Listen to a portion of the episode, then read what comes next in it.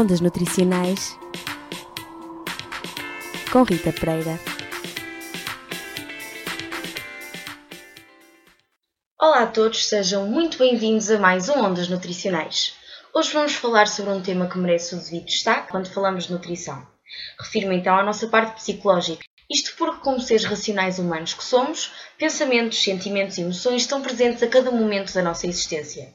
Mas, por outro lado, alimentar-nos é também uma necessidade básica de sobrevivência. Mas já paraste para refletir quantas vezes pensas ao dia no que vais levar para o lanche, o que vais comer ao almoço ou então naquela fatia de pizza que te vai saber tão bem? Assim, hoje vamos falar sobre nutrição numa vertente mais psicológica. O cérebro, apesar de corresponder no adulto a apenas 2% da massa total, consome cerca de 22% do gasto energético, ou seja, o teu cérebro em repouso vai gastar no mínimo 380 quilocalorias por dia. É por isso que se torna importante perceber qual a importância da nutrição para um bom funcionamento cerebral e uma boa saúde mental. Será que nós comemos para nos sentirmos bem ou será que temos de estar bem para comer de forma saudável? A verdade é que as nossas emoções podem estar constantemente relacionadas com a alimentação e vice-versa. Quais são as bases das nossas escolhas alimentares? Ou seja, o que é que nos faz ingerir determinado alimento e não outro? A alimentação, para além de ser uma necessidade fisiológica para podermos obter energia, tem por detrás uma série de fatores, como experiências passadas, hábitos alimentares já adquiridos, memórias, relações socioculturais e até o próprio contexto familiar, que vão influenciar as nossas decisões de uma forma mais inconsciente.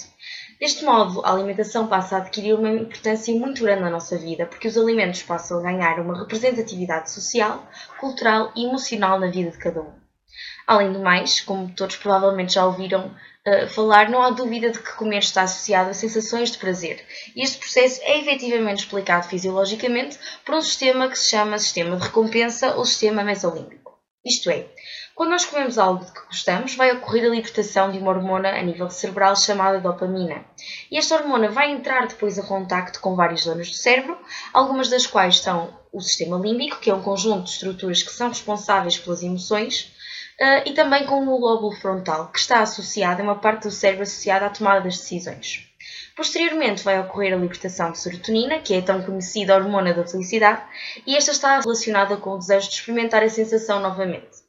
Assim conseguimos perceber que tudo se encontra delicadamente interligado, sejam alimentos, o cérebro, as sensações, as emoções e, neste sentido, a prática de uma alimentação saudável e equilibrada, nomeadamente de acordo com o padrão alimentar mediterrâneo, parece estar associada à melhoria do estado de humor e à redução do risco de depressão.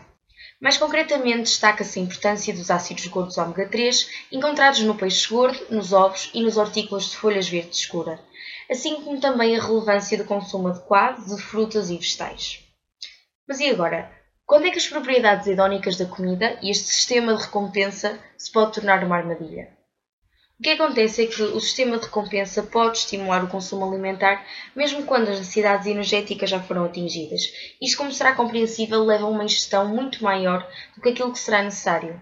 Para agravar a situação, hum, temos o estilo de vida atual, com os grandes níveis de stress, as dificuldades na gestão emocional, e nestes casos a comida passa a ser um refúgio.